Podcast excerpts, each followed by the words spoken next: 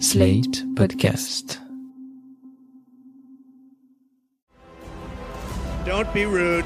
You are fake news. and we had the most beautiful piece of chocolate cake that you've ever seen. Does that make sense? They will be met with fire and fury. This egregious display of hatred, bigotry, and violence on many sides. On many sides. We will have no choice but to totally destroy North Korea. It's got to be in tip top shape. He is a sick puppy. You are fake news. Bonjour et bienvenue dans ce podcast spécial LMDS slash Trump 2020, un podcast Slate.fr en collaboration avec l'IFRI, TTSO et Ipsos. Je suis Christophe Caron et je suis accompagné de Jean-Marie Colombani, directeur de la publication de Slate, Alain Frachon, éditorialiste au Monde et spécialiste des questions internationales, Laurence Nardon, responsable du programme Amérique du Nord à l'IFRI, Romain de Salle, fondateur de la newsletter TTSO, Bérangère Viennot, traductrice, journaliste et auteur de la langue de Trump aux arènes, et Mathieu Gallard, directeur de recherche chez Ipsos. Bonjour à tous et merci d'être là. Et je sais que beaucoup d'entre vous ont passé la nuit les yeux rivés à leur écran pour suivre les résultats tombés les uns après les autres. Et il ne fallait pas moins de nos deux équipes pour revenir sur cette nuit électorale à l'heure où nous enregistrons ce qu'on pressentait depuis quelques semaines est arrivé, on ne sait pas qui est élu parce que certains États prennent leur temps pour compter les voix, comme la Géorgie ou la Pennsylvanie, parce que de nombreux électeurs ont voté par correspondance, un vote traditionnellement acquis aux démocrates. Et désormais, tout est un jeu de communication. Écoutez Joe Biden qui a ouvert le feu en prenant la parole à 6h40 heure française. On savait avec le vote par courrier que ça allait prendre longtemps. Il allait toujours falloir être patient le temps qu'on fasse le dépouillement et il va falloir attendre que chaque voix soit comptée. Mais comme je le dis depuis le début, ce n'est pas à moi ni à Donald Trump de déclarer le vainqueur de cette élection, c'est au peuple américain, mais je reste optimiste. On se sent bien, on est en bonne posture. On garde la foi, on va gagner. Merci, merci, merci. Un moyen de tenter d'empêcher Trump de se déclarer vainqueur avant le dépouillement de l'intégralité des bulletins. Évidemment, Trump a réagi aussitôt sur Twitter, je cite, On est très haut, mais ils essaient de voler l'élection. Nous ne les laisserons jamais faire, on ne peut pas voter après la fermeture des bureaux de vote.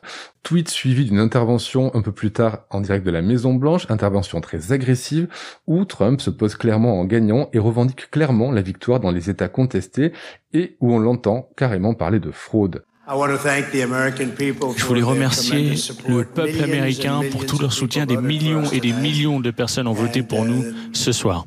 Et un groupe de personnes très tristes essaye de les priver de leurs droits et on ne l'acceptera pas. C'était une grande soirée pour nous. Regardez tous ces États qu'on a remportés ce soir et regardez les marges avec lesquelles on les a remportés. C'est pas une question d'une douzaine de voix avec 60% des voix qui restent à compter. On a remporté des États. Et tout à coup, on nous explique que l'élection, bah, elle est reportée. Les analystes disent, euh, ouh, parce que vous savez quoi? Ils savaient qu'ils ne pouvaient pas gagner. Donc ils ont dit, on va aller au tribunal. Et je l'avais prévu.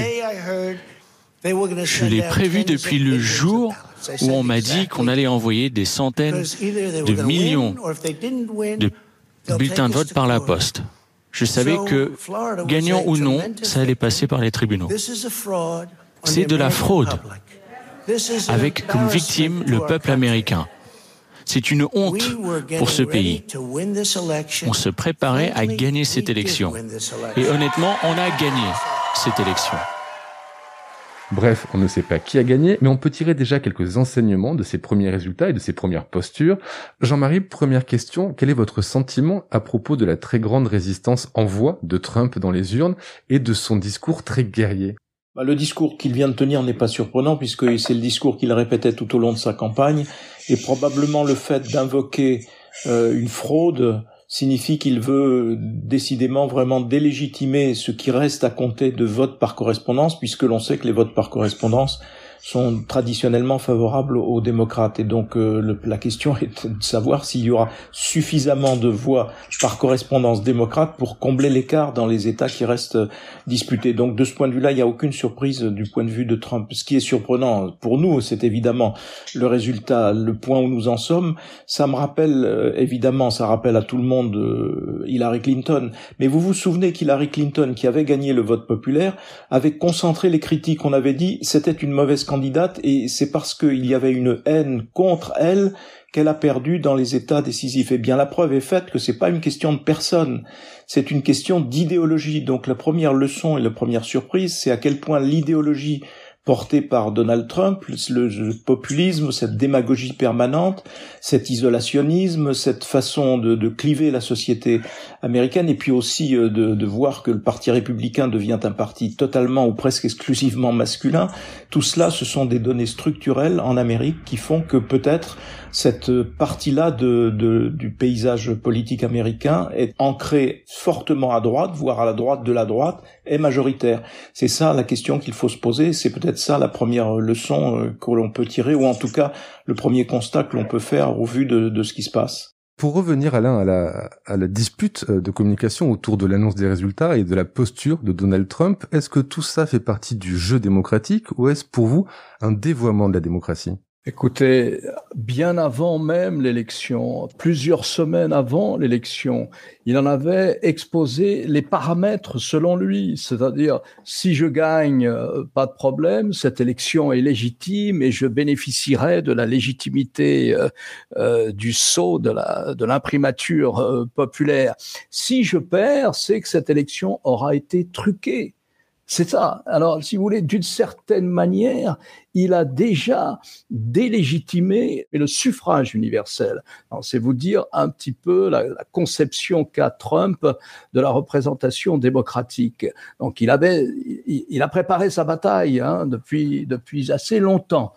Et, voilà. Et peut-être va-t-il l'emporter, nous ne savons pas encore. Mais enfin, on sait déjà qu'on est peut-être à la veille d'une sorte de chaos politico-juridique qui pourra durer plusieurs jours et qu'on n'a pas vu aux États-Unis depuis des années et des années, parce que même le, le, dernier précédent auquel on peut remonter, je crois que c'est 2000, lorsque Al Gore, le candidat démocrate, a perdu l'élection devant Bush Junior, la situation était plus simple. Il s'agissait d'un problème de recomptage ou de méthode de comptage plutôt des voix en Floride. Et c'est allé devant la Cour suprême qui a déclaré que le vainqueur était Bush Junior. Mais là, c'est encore plus compliqué. C'est encore, euh, je veux dire, plus chaotique comme situation, puisque le Covid est venu s'installer dans l'élection, le Covid auquel les démocrates croient plus que les républicains, le Covid a fait qu'il y a eu beaucoup de votes par correspondance et que ces votes par correspondance sont sans doute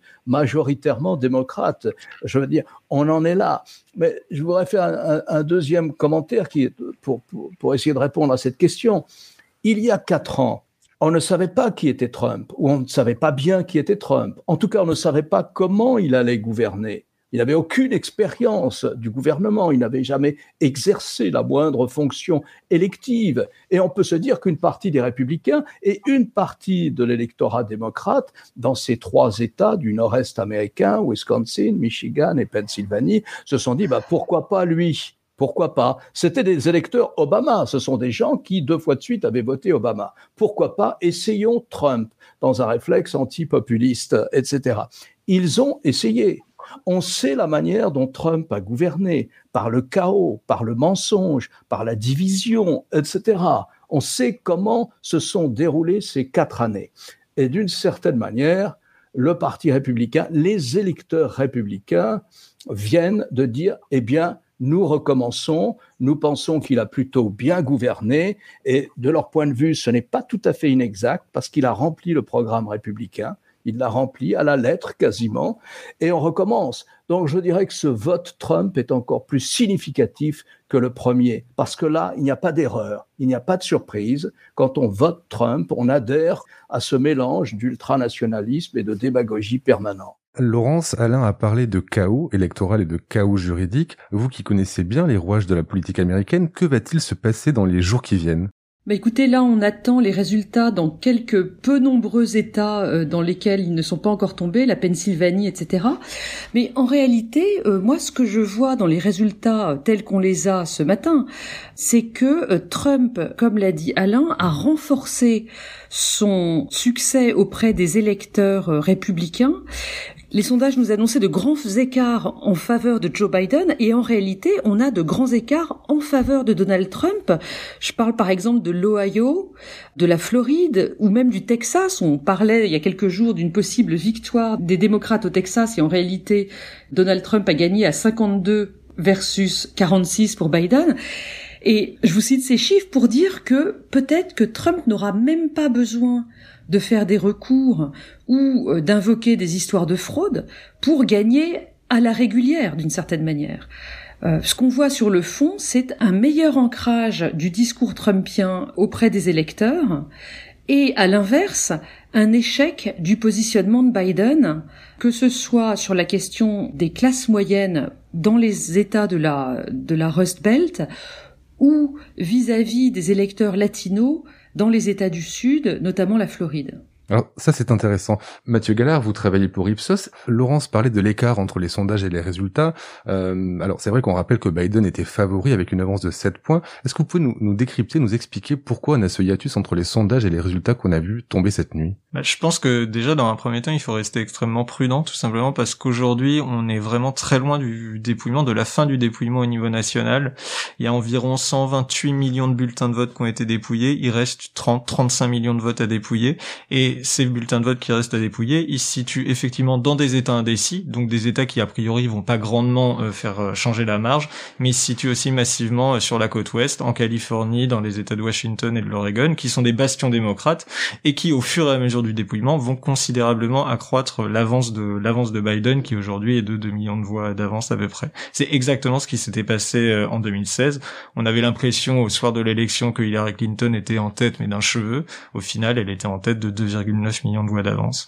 Donc voilà, cet écart entre les sondages et les, et les, et les résultats réels, je pense que que ça soit au niveau national ou dans les États d'ailleurs, il faudra vraiment attendre la fin du dépouillement afin de pouvoir l'établir. C'est pas un effectivement, il y a eu des erreurs. Par exemple, je pense qu'en Floride, on peut clairement dire que ça a été un ratage, mais je suis pas forcément d'accord. Par exemple, au Texas ou dans l'Arizona, qui étaient deux autres États, euh, deux autres swing states de, de la Sun Belt du sud des États-Unis. Est-ce que ça veut dire que l'élection américaine est impossible à sonder à cause du système électoral américain? Est-ce que les sondages nationaux qu'on a eus pendant euh, des mois avant l'élection ont du sens finalement?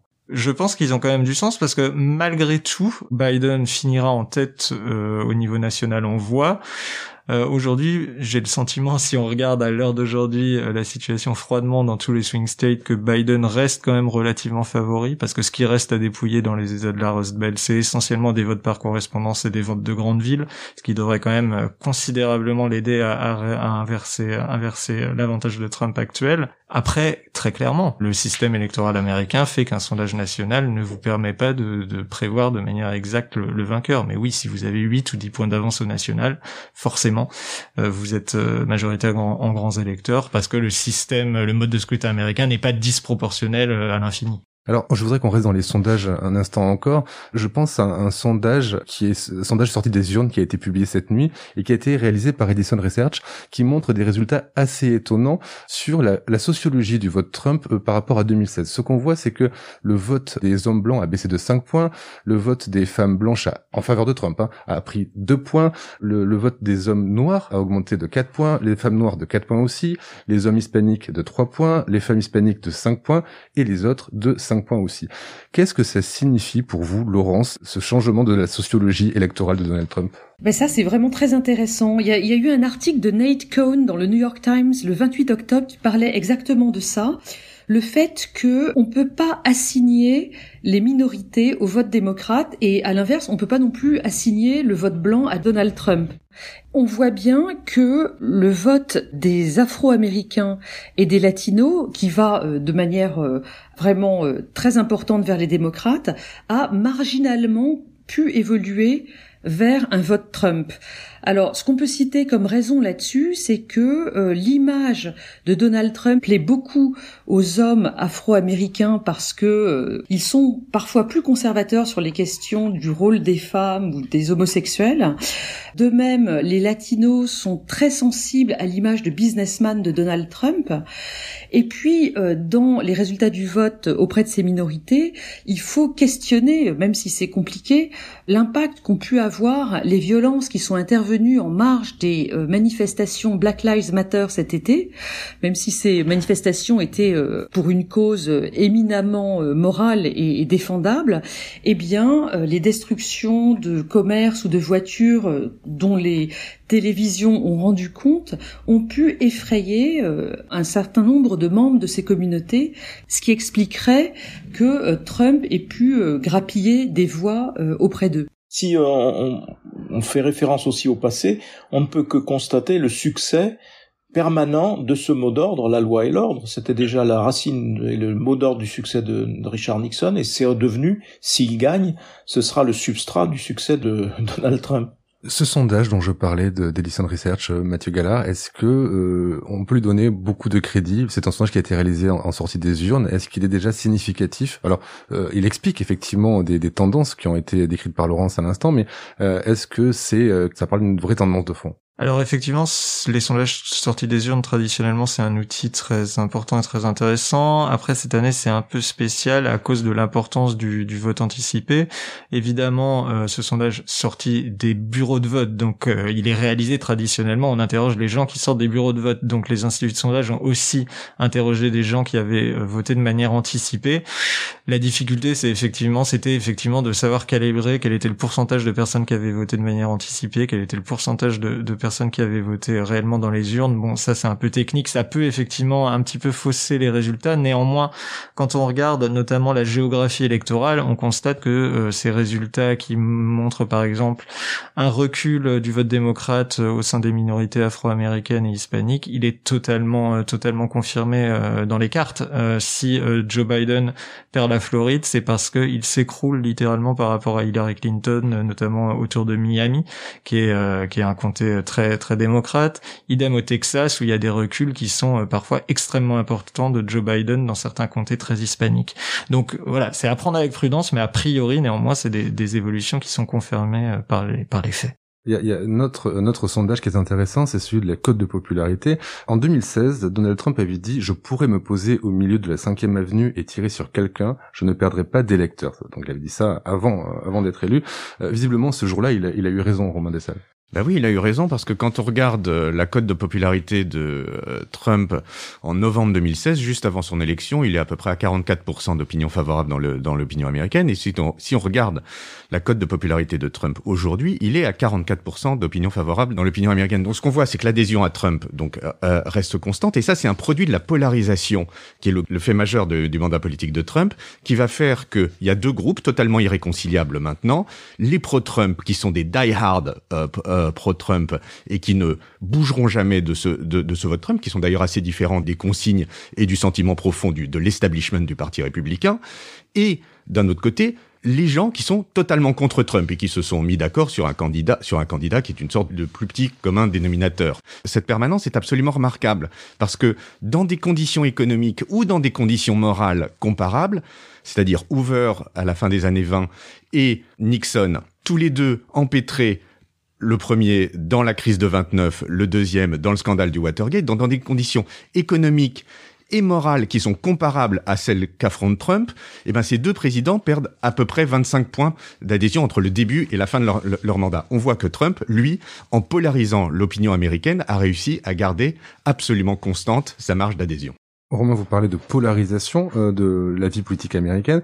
Pourtant, j'ai quand même le sentiment, enfin, je me demande si euh, le fait que les sondages parfois puissent être éloignés de la réalité ne peut pas s'expliquer par une chose qui s'est passée en France à l'époque du Front National où, quand on était sondé, on n'osait pas forcément dire qu'on était euh, FN parce qu'il y avait un surmoi qui l'empêchait de le faire. Est-ce que c'est quelque chose qui est pris en compte dans les sondages? Parce que je sais que c'est pris en compte en France, il y a un correctif qui est apporté sur les sondages. Est-ce que c'est le cas aussi aux États-Unis?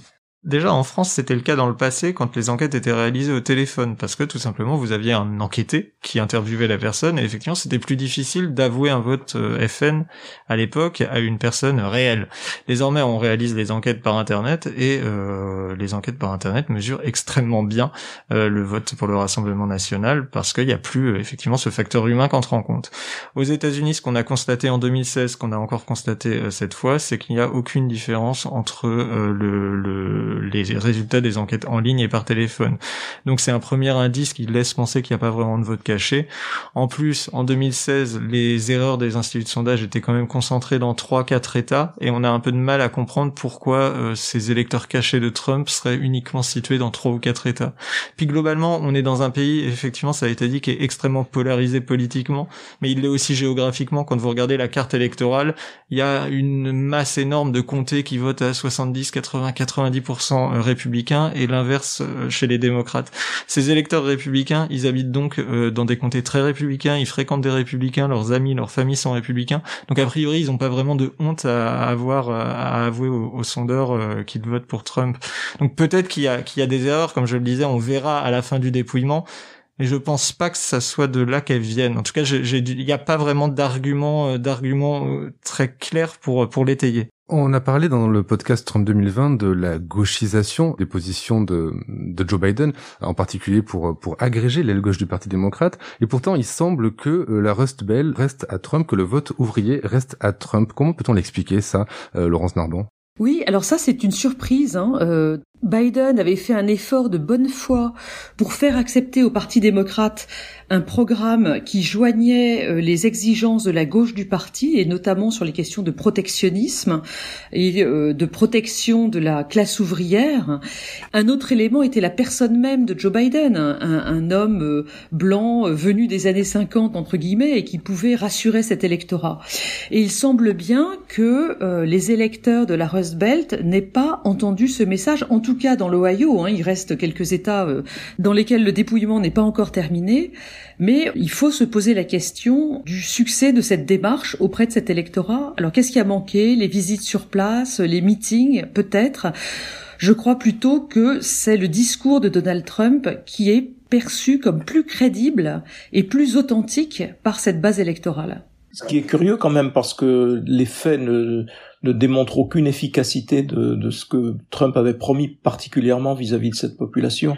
La politique dite de relocalisation n'a pas vraiment réussi, pas plus que des emplois n'ont été sauvés, c'est plutôt l'inverse qui s'est produit.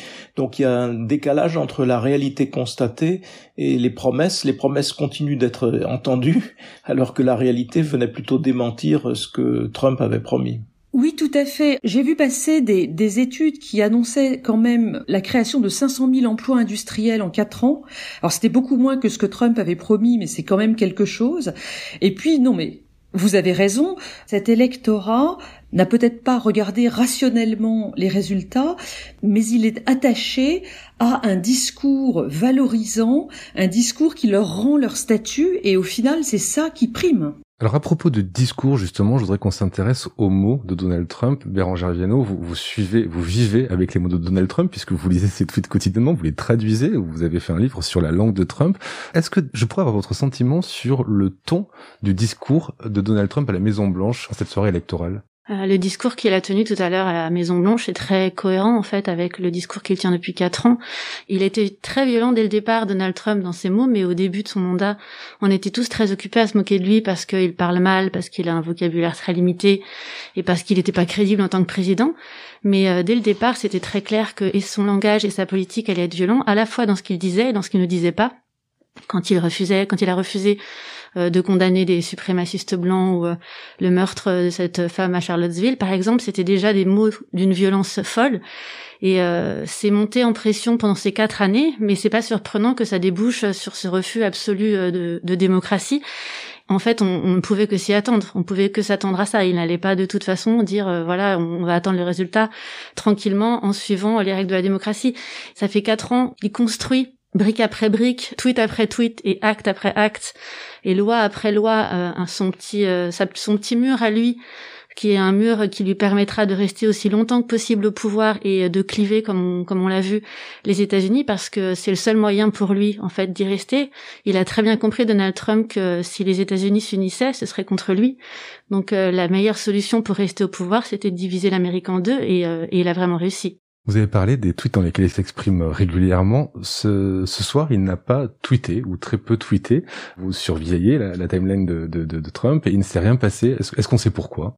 Alors, il y a plusieurs hypothèses. La plus probable, c'est que son entourage lui a piqué son téléphone, comme c'est arrivé en 2016. Euh, c'est effectivement, il n'a pas tweeté de la journée. Alors pour nous, c'était la nuit, mais pour lui, c'était la journée. Et à ma connaissance, la seule fois où ça arrivait avant, c'est quand il était hospitalisé parce qu'il avait attrapé le Covid. Et bon, là, c'était pour des raisons évidentes de santé.